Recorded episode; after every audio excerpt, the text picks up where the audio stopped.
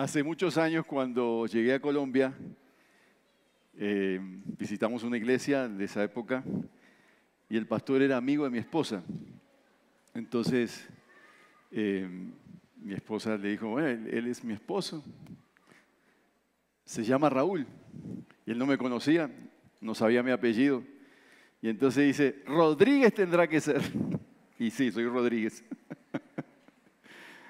Mi papá decía, yo soy Rodríguez, el de la guía, de la guía telefónica, como son muchos, ¿no? Bueno, muy bien, hermanos. Es un placer estar con ustedes, con este nutrido grupo de esta mañana, ya casi la tarde. Les invito a abrir sus Biblias, segunda de Corintios, capítulo 4.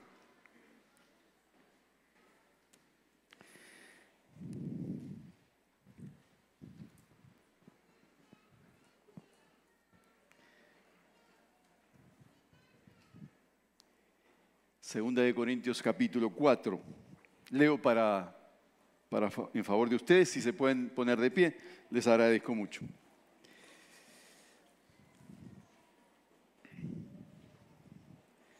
Por tanto, puesto que tenemos este ministerio, según hemos recibido misericordia, no desfallecemos, más bien hemos renunciado al oculto y a lo vergonzoso, no andando con astucia ni adulterando la palabra de Dios, sino que mediante la manifestación de la verdad nos recomendamos a la conciencia de todo hombre en la presencia de Dios.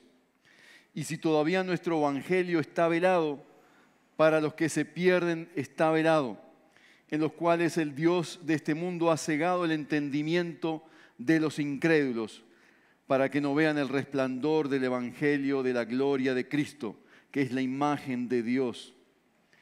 Porque no nos predicamos a nosotros mismos, sino a Cristo Jesús como Señor y a nosotros como siervos de ustedes por amor de Jesús. Pues Dios que dijo, de las tinieblas resplandecerá la luz, es el que ha resplandecido nuestros corazones para iluminación del conocimiento de la gloria de Dios en el rostro de Cristo. Pero tenemos este tesoro en vasos de barro para que la extraordinaria grandeza del poder sea de Dios y no de nosotros, afligidos en todo, pero no agobiados, perplejos, pero no desesperados, perseguidos, pero no abandonados, derribados, pero no destruidos. Llevamos siempre en el cuerpo por todas partes la muerte de Jesús, para que también la vida de Jesús se manifieste en nuestro cuerpo. Porque nosotros que vivimos constantemente estamos siendo entregados a muerte por causa de Jesús, para que también la vida de Jesús se manifieste en nuestro cuerpo mortal. Así que en nosotros obra la muerte pero en ustedes la vida. Pero teniendo el mismo espíritu de fe, según lo que está escrito, creí, por tanto hablé. Nosotros también creemos, por lo cual también hablamos, sabiendo que aquel que resucitó al Señor Jesús, a nosotros también nos resucitará con Jesús y nos presentará junto con ustedes, porque todo esto es por amor a ustedes, para que la gracia que se está extendiendo por medio de muchos, haga que las acciones de gracias abunden para la gloria de Dios. Por tanto, no desfallecemos.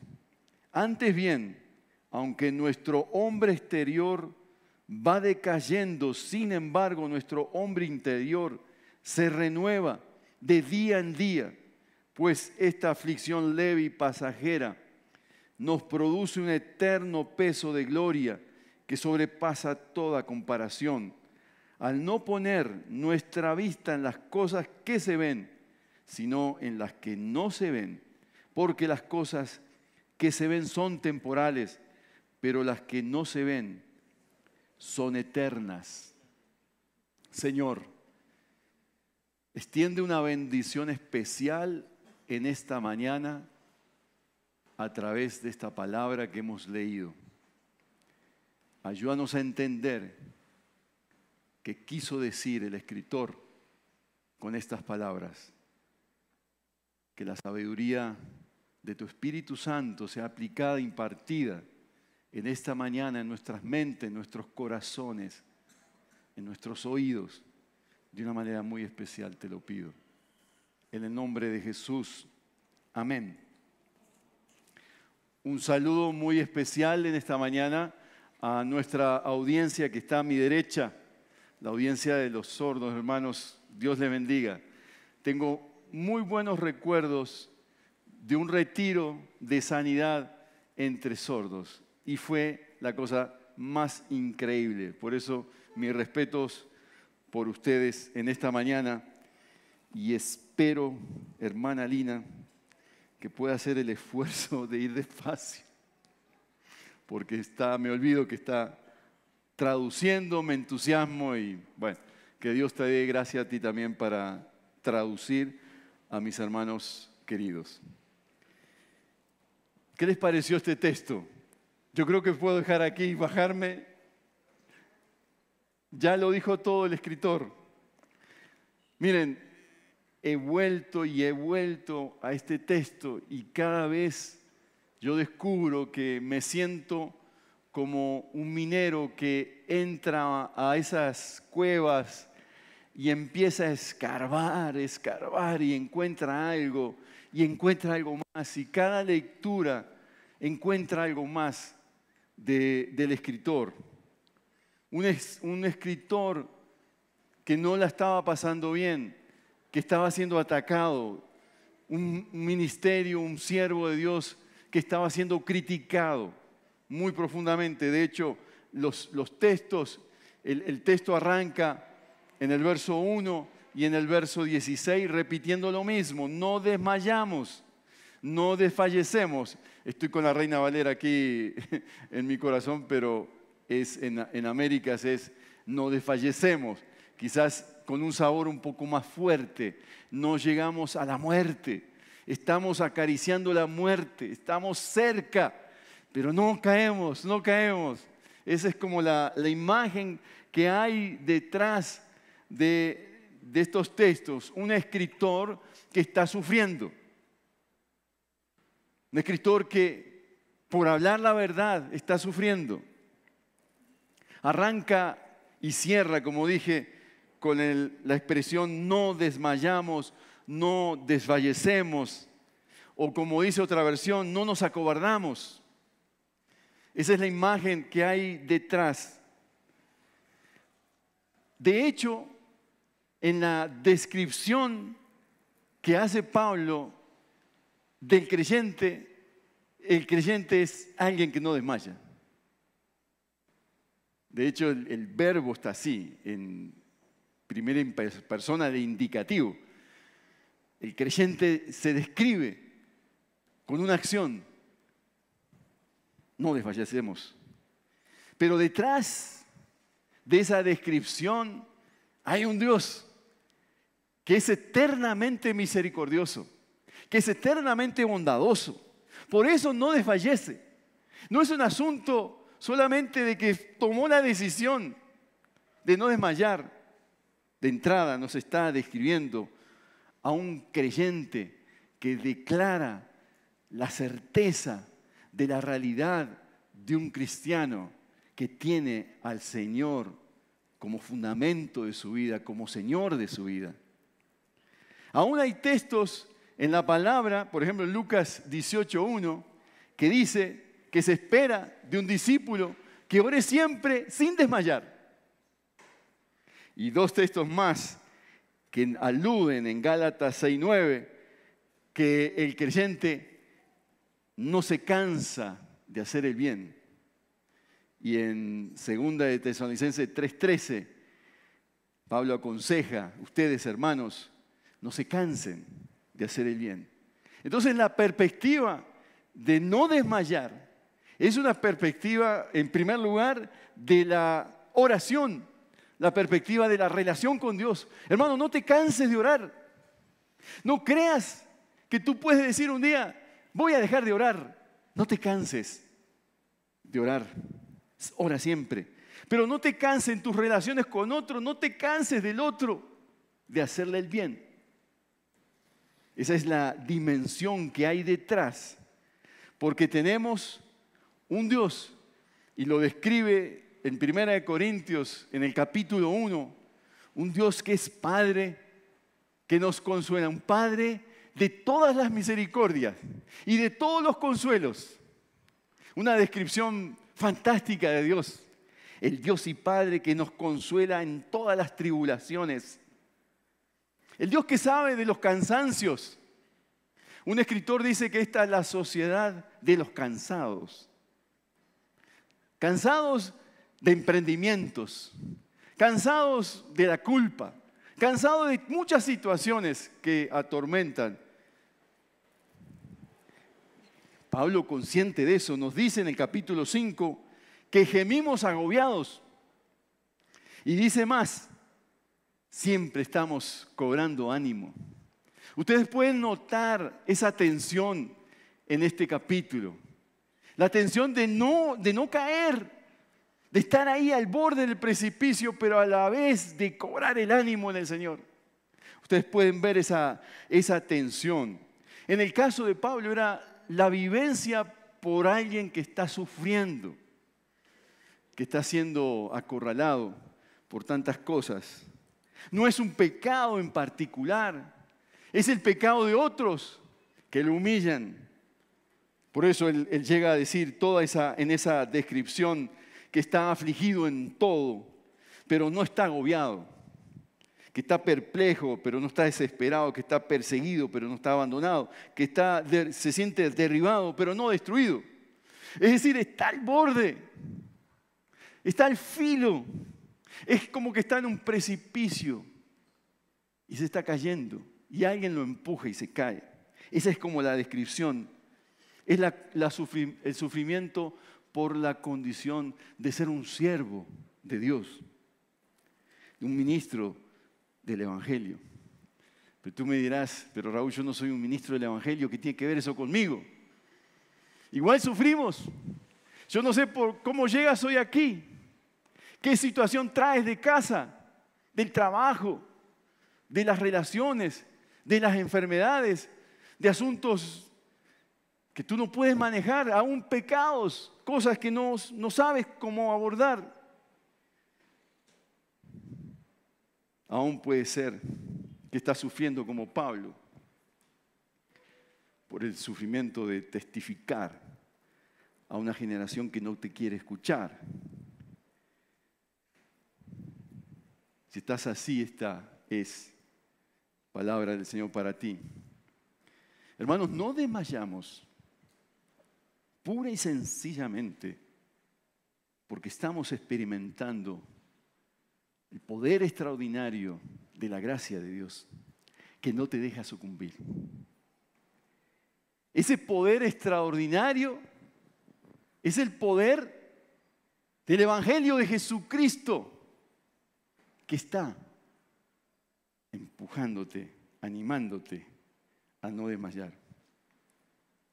Dos preguntas que se me han ocurrido hacerle al apóstol es, Pablo, ¿Qué te hizo desmayar? ¿Qué cosas te, han molestado que sientes desmayar? Y por el contrario, ¿qué asuntos, qué cosas no hicieron que desmayaras? Por un lado, Pablo se está enfrentando a una audiencia que tiene un velo. Él lo describe así. Hay una audiencia que no quiere escuchar dice en el verso 14 del capítulo 3, un velo que permanece sin alzarse. Un entendimiento embotado. El entendimiento de ellos, capítulo 3, verso 14, un entendimiento que se embotó. Una realidad que se oscureció tienen el mismo velo al leer el Antiguo Testamento. La gente no logra captar el mensaje. Había algo que cubría el corazón de las personas y su entendimiento. Y el velo, dice, está puesto en el corazón de ellos.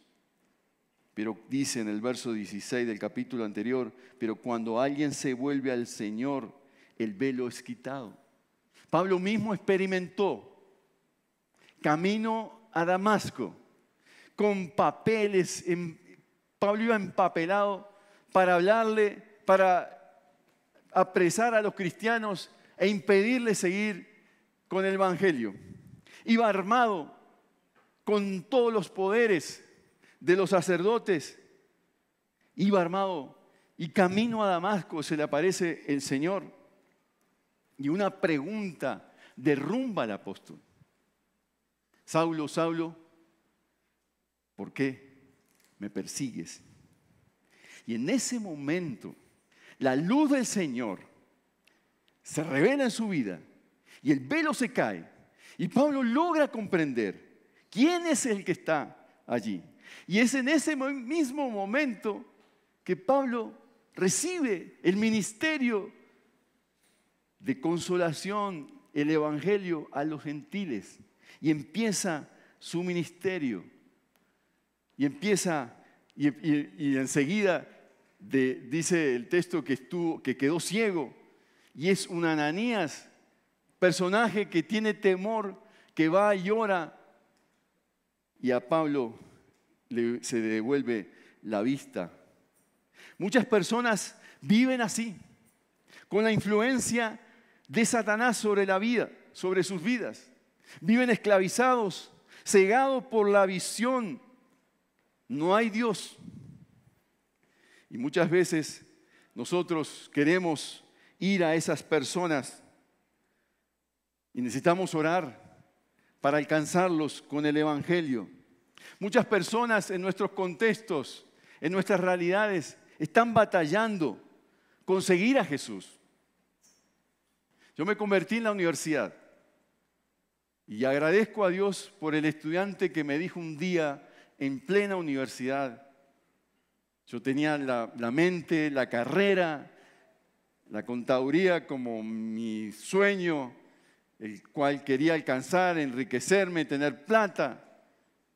Y un estudiante me dijo, en medio de, una materia estábamos estudiando, me dijo, ¿quién es Jesús para ti? Y esa pregunta, a mí, en Uruguay, Andrés, Andrés estuvo en Uruguay hace unos días, en plena universidad, que un estudiante evangélico, de iglesia evangélica, le diga a otro estudiante, en una sociedad muy secular como la nuestra, ¿Quién es Jesús para ti? Pues no sé quién es Jesús. Claro, yo le, rebatí y le di mi opinión como buen atrevido.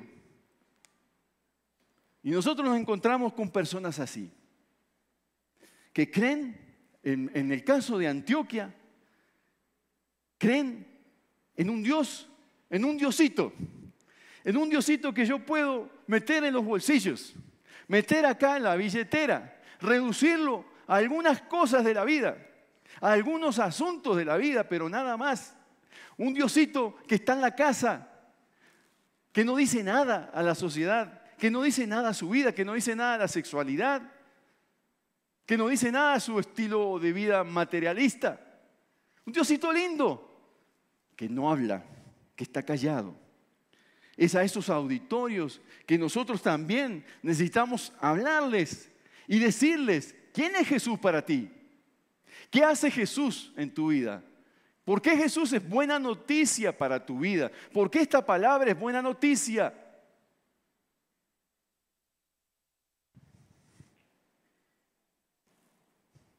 Muchas veces, muchos creen en ese Dios desentendido que creó el mundo y se fue. Y este barco de la vida, este barco del mundo, va a cualquier lugar, va sin rumbo,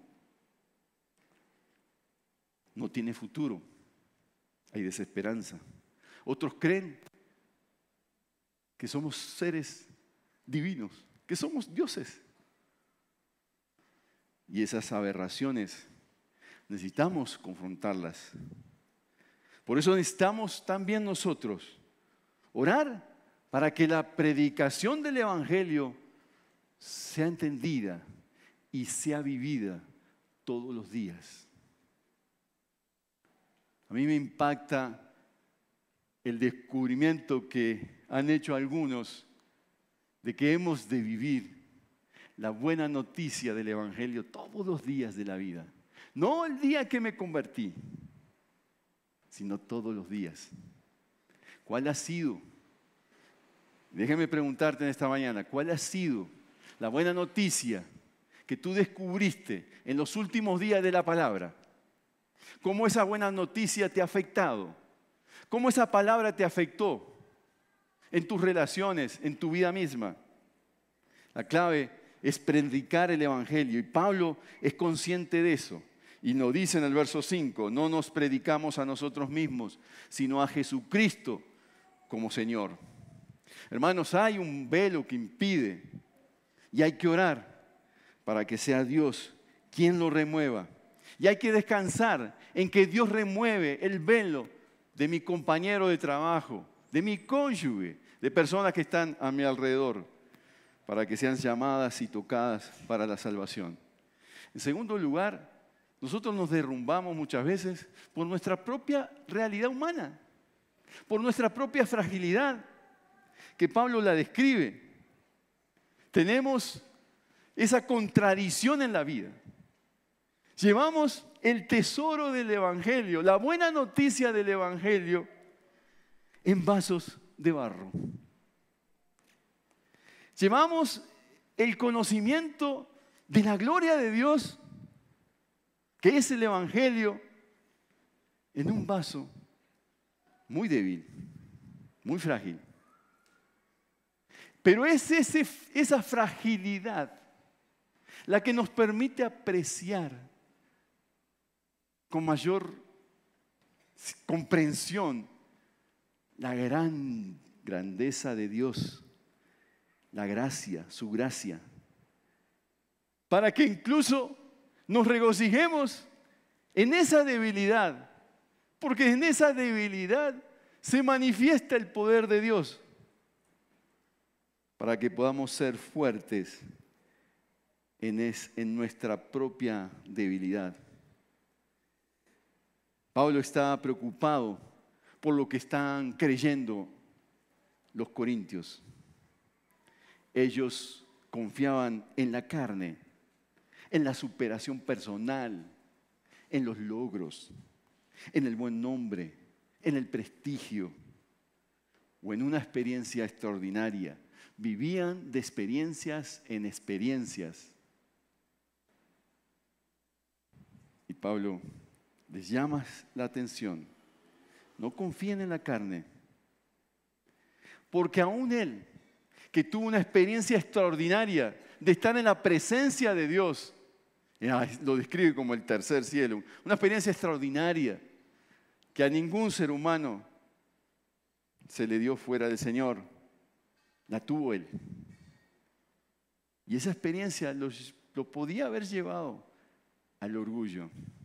Y Él entendió que a menos que el Señor le diera ese aguijón que le dio, Él hubiese sido un arrogante es gracia ese aguijón en la carne, ese algo punzante, eso algo, algo que, que chocaba en su carne, algo que le dolía, que le permitía ver la gloria del Señor en su vida.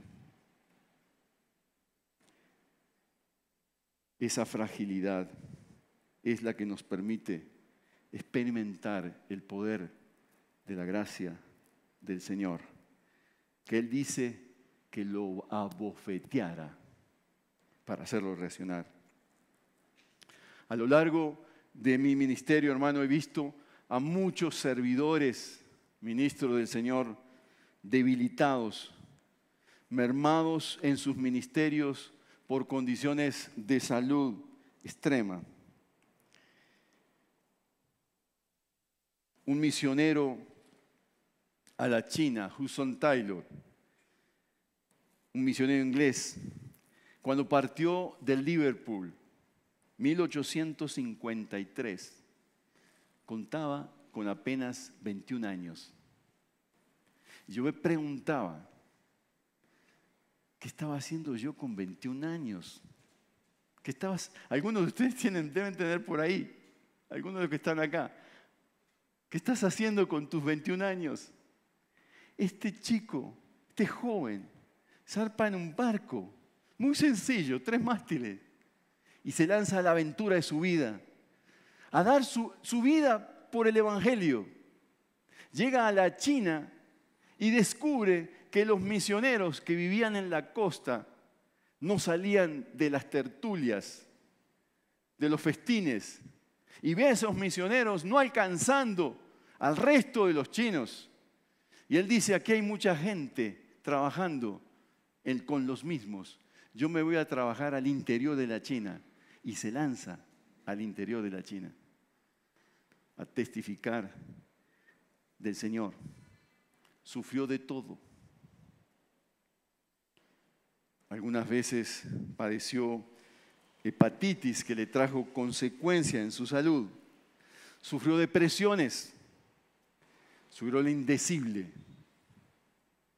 Pero era muy osado y valiente. Y aunque sufría depresión, testificaba del poder del Señor. Cuando salió de Inglaterra, del Liverpool, del puerto de Liverpool, ya sabía mandarín, sabía los rudimentos de la medicina, tenía nociones de las estructuras del lenguaje, 21 años. Sufrió lo indecible. Tenemos a hijones. Hombre, el hombre, dice Job 14.1, nacido de mujer, corto de día y lleno de turbaciones. El Salmo 78, 39 dice, se acordaba de que ellos eran carne, un soplo que pasa y no vuelve. Salmo 103, 14 dice, Él sabe de qué estamos hechos, se acuerda de que somos polvo. Isaías 46. Una voz dijo, clama, y entonces Él respondió, ¿qué he de clamar? Que toda carne es hierba y todo su esplendor es como una flor del campo. Hermanos, dice Pablo, no ignoren acerca de nuestra tribulación, que son, nos sobrevino en Asia, pues fuimos abrumados, aplastados sobremanera, más allá de nuestras fuerzas, de tal modo que aún perdimos la esperanza de conservar la vida pero tuvimos en nosotros mismos sentencia de muerte para que no confiásemos en nosotros mismos, sino en Dios que resucita de los muertos. Está la sensación que nos queda del ministerio de Pablo, que ha estado al borde del colapso, pero sin embargo se aferra al Dios grande, temible, poderoso. Él dice, a donde quiera que vamos, verso 10, siempre llevamos en nuestro cuerpo la muerte de Jesús. Y siempre se nos entrega la muerte por causa de Jesús. La muerte actúa en nosotros y en ustedes la vida. Pablo entiende esta fragilidad. Pero aún así, él puede decir que la descripción de un discípulo de Cristo es que no desmaya porque depende de su infinita, extensa misericordia. Si logramos entender el problema, no podemos levantar el velo de nuestras audiencias. No podemos evitar la fragilidad de nuestra mente y nuestro cuerpo. Pero es a pesar de estos problemas que son aparentemente insuperables, es que podemos decir, no desmayamos, no claudicamos, no desfallecemos. Y la razón es porque hemos recibido el Evangelio desde la amplia, generosa e inmensa misericordia de Dios, como Él lo dice en el verso 1, puesto que tenemos este ministerio según hemos recibido misericordia. Pablo está sostenido en esa misericordia. Ahora, en segundo lugar, ¿qué cosas no hicieron desmayar a Pablo? Si podemos tener como un antídoto frente a los desmayos de la vida, ¿cuál sería? El primer antídoto es el plural, es la comunidad. Es la comunidad que para Pablo es la comunidad que le acompaña. De hecho, él escribe esta carta con Timoteo y dice en la descripción, en la introducción, Pablo y Timoteo. Luego, más adelante, aparece otro personaje, Timoteo. Después menciona a Silvano, luego a Tito. Pablo está lleno de personas a su alrededor. Pablo no es un llanero solitario. El Señor no quiere que seamos solitarios, que seamos solos. Quiere que vayamos juntos, creciendo juntos. Llega a decir en una de sus cartas, todos me abandonaron. Y llega a decir en 2 de Timoteo 4:9, al final de la carta, haz todo lo posible por venir a verme haz todo lo posible por venir a verme. Él cuenta cuánto le afectó la salida de Demas, amando más a este mundo, abandonándolo. Menciona en una ocasión que solo Lucas lo acompaña. Menciona el abandono de sus hermanos en su primera defensa. ¿Por qué lo hace? Porque él menciona con intensidad las relaciones porque sin relaciones no crecemos. No crecemos sin oración. Claudicamos, desmayamos, pero tampoco crecemos solos. Necesitamos de los hermanos, la compañía del mayor con el menor, la compañía del adulto con el joven. Esa diversidad de relaciones es, que la, es la que nos hace crecer. Pablo eh, menciona todo esto porque la comunidad es tan importante. Tan bueno es el Señor que en una ocasión le dice a Pedro, Satanás te ha pedido para ser zarandeado. Es decir, como, como las, el trigo que se, empieza a zarandear y se, se queda lo mejor arriba y lo que no sirve la paja se va al viento. Ese, ese zarandeo. Imagínate la vida zarandeada. Quizás tu vida está zarandeada hoy. No sé cómo llegas. Y, y Pedro, excedido en su autoconfianza, le dice momentico, Señor, contigo no solo la cárcel, sino hasta la muerte te seguiré. A la vuelta de la esquina traicionó a Jesús. Y Señor dice, sabiendo esa autoconfianza y ese exceso de autoconfianza de Pedro, le dice, yo he rogado por ti para que tu fe no falte en la prueba. Y aun cuando lo traicionó, es decir, su fe faltó en la prueba, el Señor le dice que una vez vuelto, confirma a tus hermanos. Es decir, una vez regresado de la prueba, del error, del desmayo, regresa a tus hermanos y ministrales. ¿No les parece que Dios es muy bueno, hermanos? ¿No les parece que el Señor usa nuestros errores, nuestros pecados, aún situaciones difíciles de nuestra vida, para animar a otro. No vayas por ese camino, porque vas a caer. El segundo antídoto que usa Pablo no solo es la comunidad, sino el ser fiel constantemente a la predicación del Evangelio. Y hacerlo bajo la ética del Evangelio, el cual se, lo impone Pablo de esta manera, renunciando al oculto, verso 1 y 2, no andando con astucia, no adulterando la palabra de Dios, sino que mediante la manifestación de la verdad nos recomendamos a la conciencia de todo hombre en la presencia de Dios. Pablo se presenta como un siervo, no el que se la sabe toda, pero que puede ser escrutado en su corazón y encontrar que es alguien que sirve a Dios, que sirve a los hermanos delante de Dios. El mensaje del Evangelio es Jesucristo, es presentar a Jesucristo como Señor. El mensaje es exponer a Jesucristo. Y acto seguido dice en el verso 5, que le ha ayudado a Pablo, es, y a nosotros como siervos de Dios. Es pensar en la autoridad de Jesús. Es pensar que el Señor tiene el control de todos.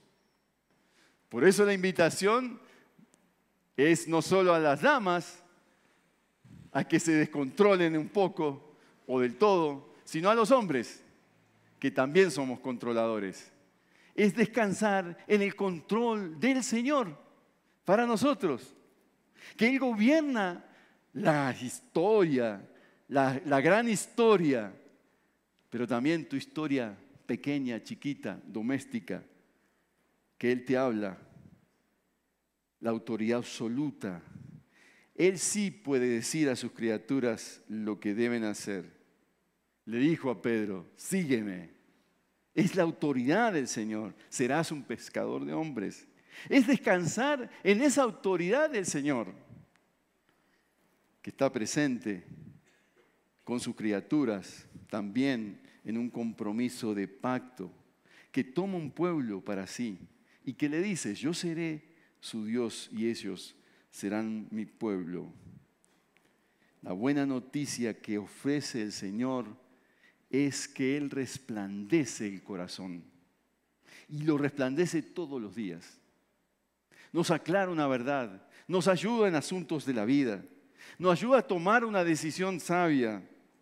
Nos rendimos a Él porque Él es el que ilumina la vida.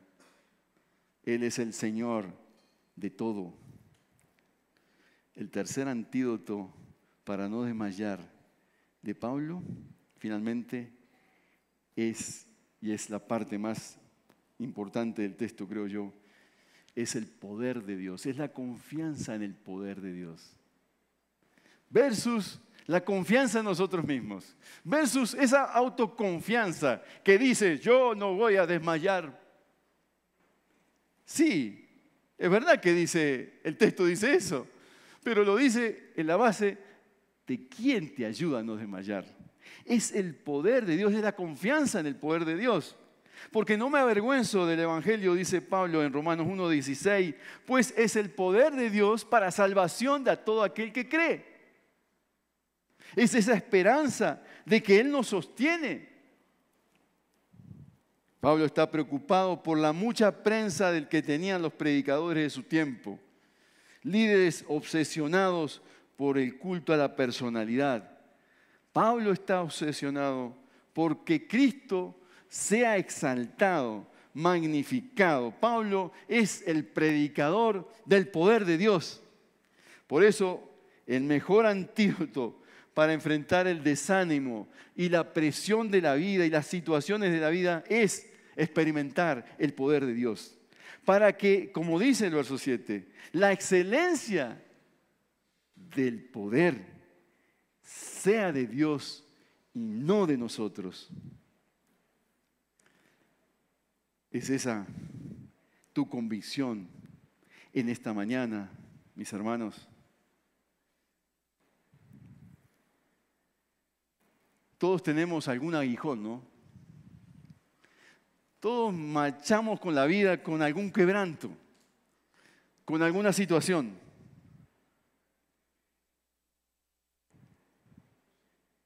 Yo soy el menor en mi familia. Somos dos, apenas dos hermanos. Pero mi hermano, el mayor, Cuando está mi hermano, se siente que está mi hermano. Porque no solo, no solo es el hermano mandón, sino porque es el hermano que tira todo. Se le cae todo.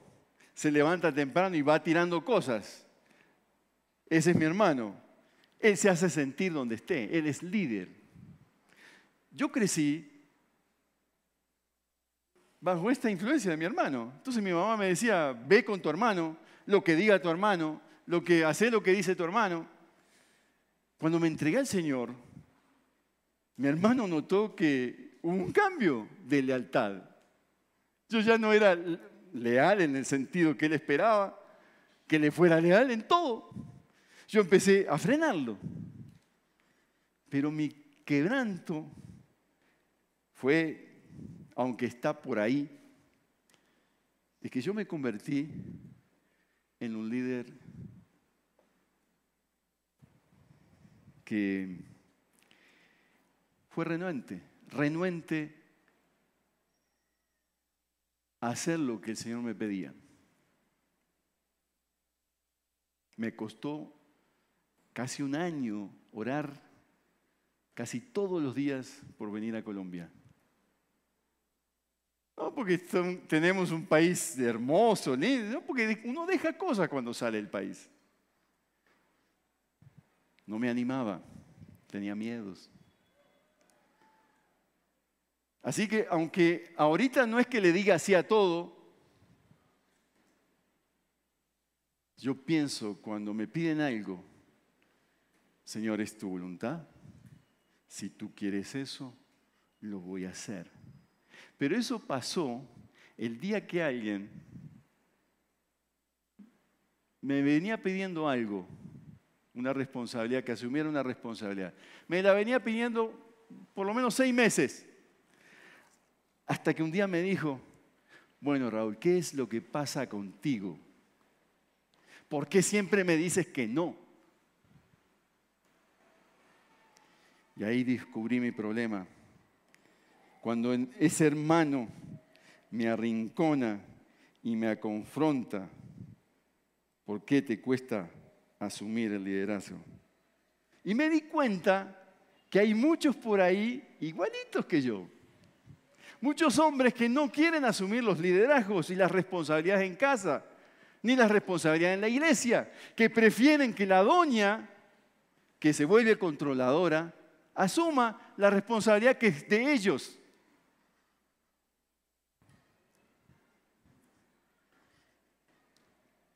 Un líder que no se arriesga, un liderazgo cómodo. En el fondo, hermanos, es un liderazgo que no confía en el Señor. Está tranquilo, es que la doña lo hace todo.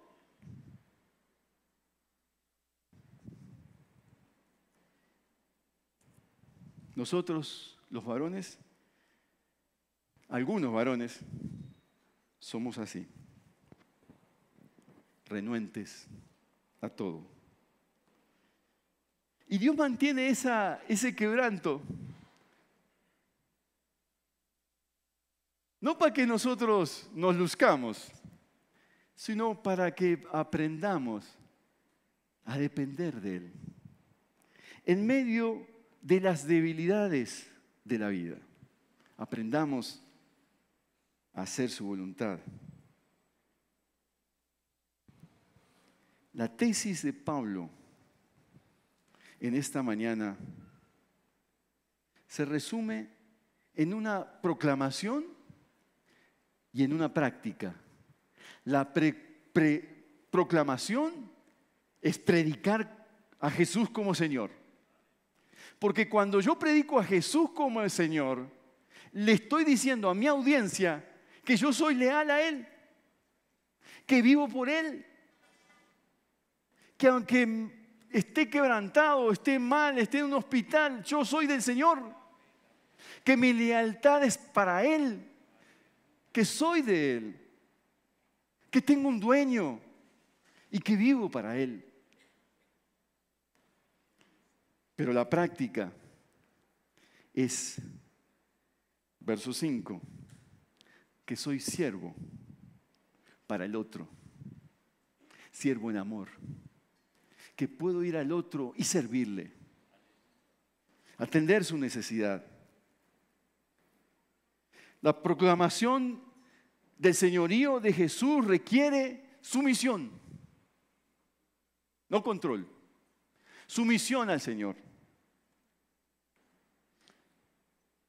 ¿Por qué me llamáis Señor, Señor, y no hacéis lo que yo os digo? Cuando yo predico el Evangelio, debo tener en cuenta esto, hacer lo que el Señor dice. Y el Señor te da los medios de gracia para hacerlo. La oración, la comunidad, la cena del Señor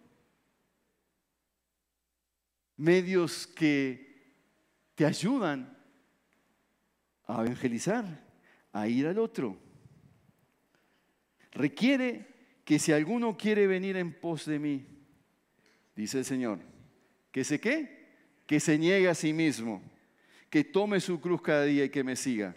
Pues el que quiera salvar su vida la perderá, pero el que pierda su vida por mi causa la salvará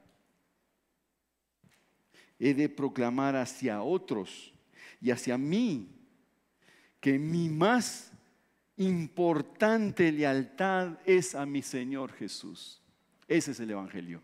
Esa es la buena noticia que necesito vivir todos los días aquí en Antioquia y en cualquier lugar donde el, el Señor me llame. Es una clara dependencia del Señor en todo. No tengo para mañana. No sé qué habrá mañana. Yo dependo del Señor. El Señor verá. Esa es la confianza que los varones necesitamos desarrollar para que no haya talleres como los que hay el próximo sábado. Es por culpa de nosotros que hay talleres así. Porque nosotros no hemos querido aprender de la sumisión al Señor porque cuando yo predico el Evangelio hacia otros y le digo que esa es mi lealtad, mi mayor lealtad es al Señor, estoy diciendo que no son mis proyectos y mis logros lo más importante, que es el Señor lo más importante. Que no es ni mi carrera, mi vocación, es la carrera que el Señor me ha permitido hacer por su gracia y su misericordia que no son ni mi familia ni mis hijos lo más importante, es el Señor lo más importante. Es una declaración de guerra a este contexto antioqueño, que declara que lo más importante es la mamá y los hijos. No, lo más importante es Jesucristo como Señor y Salvador.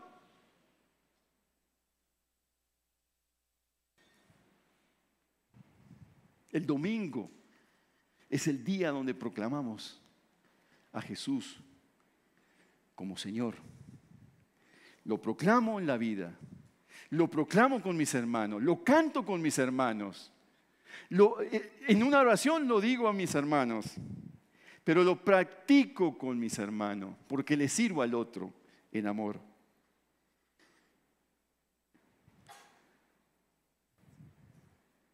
Qué debilidad, qué quebranto te está impidiendo servir al Señor. Nuestra convicción en esta mañana desde el Evangelio es que Él penetra el velo, penetra la más densa oscuridad en mi entorno y empieza a alumbrar la vida.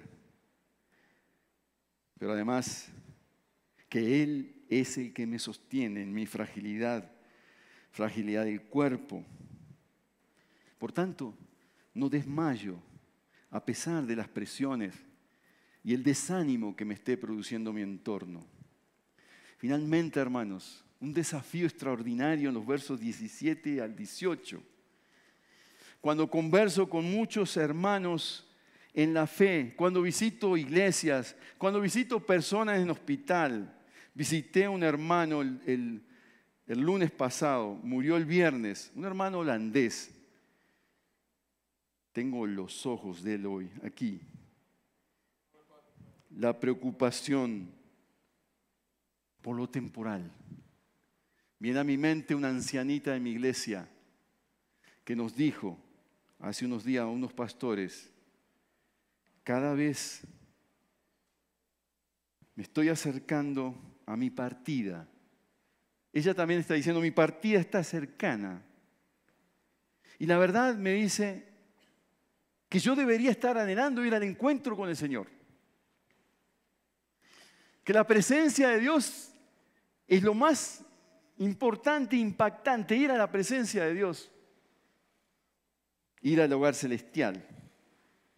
Sin embargo, noto que cada día me preocupo más por mis huesos marchitos, por mi carne tan débil. Estoy más aferrada a lo temporal que a lo eternal. Y me temo que Antioquia, yo ya soy antioqueño, así que puedo hablar así a los antioqueños. Yo soy más paisa que una arepa. Me preocupa en las iglesias que estamos mirando lo temporal mucho. Y dice el apóstol en estos versos 17 y 18, no mirando nosotros las cosas que se ven, sino las que no se ven. Pues las cosas que se ven son temporales, pero las que no se ven son eternas. Son duraderas. No la corró el tiempo, la humedad, nada. Lo eterno es el tesoro del Señor. Porque estamos demasiado atados a este mundo, a lo temporal.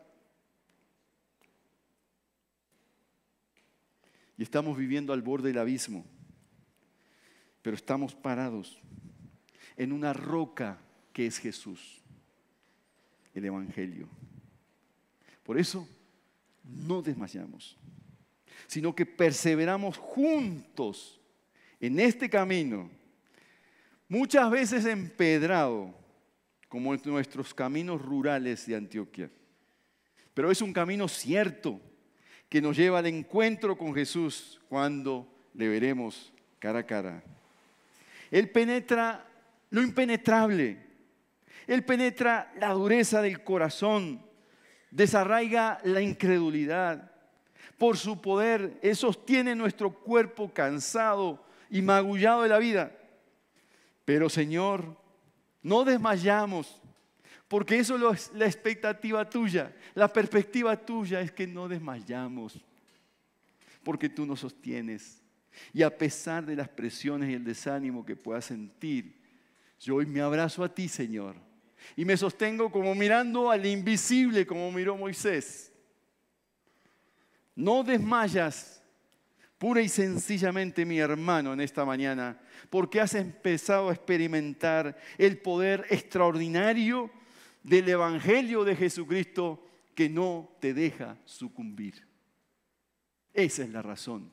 Por esa razón vivo, por esa razón vivimos y esa es la razón que proclamamos el Evangelio de nuestro Señor Jesucristo. Padre Celestial, Padre amado, danos una perspectiva nueva, renovada de lo eterno. Porque mientras nuestro exterior se va desgastando, el interior se va renovando por tu palabra gloriosa, el Evangelio de nuestro Señor Jesucristo, a quien en esta mañana proclamamos nuestra lealtad es a ti, Señor. Y por eso sirvo a mis hermanos en amor. Te entregamos todo quebranto, toda situación de la vida, las presiones, aún pecados. Nos arrepentimos de vivir en esta autoconfianza de la sociedad actual antioqueña nos rendimos a ti, te pedimos perdón, nos humillamos delante de ti y te decimos, Señor, tú eres mi Dios, tú eres mi Señor, te adoro, me rindo a ti y te doy las gracias. Te doy las gracias. Te entrego enfermedades, te entrego imposibilidades, asuntos personales, te los entrego a ti, Señor. Y te ruego que tu poder sea manifestado en mi vida hoy. Sea que me sanes o no me sanes. Sea que me des o no me des. Eso poco importa, sino celebrarte a ti y regocijarme en tu presencia. Amén Gracias por estar con nosotros. Valoramos que tomaras estos minutos para conectarte. Si este mensaje ha impactado tu vida y quieres hablar con alguien al respecto o pedir oración, escríbenos. Será un gusto servirte. No olvides, suscríbete a nuestro canal de YouTube para recibir notificaciones de más mensajes como este. Hasta pronto.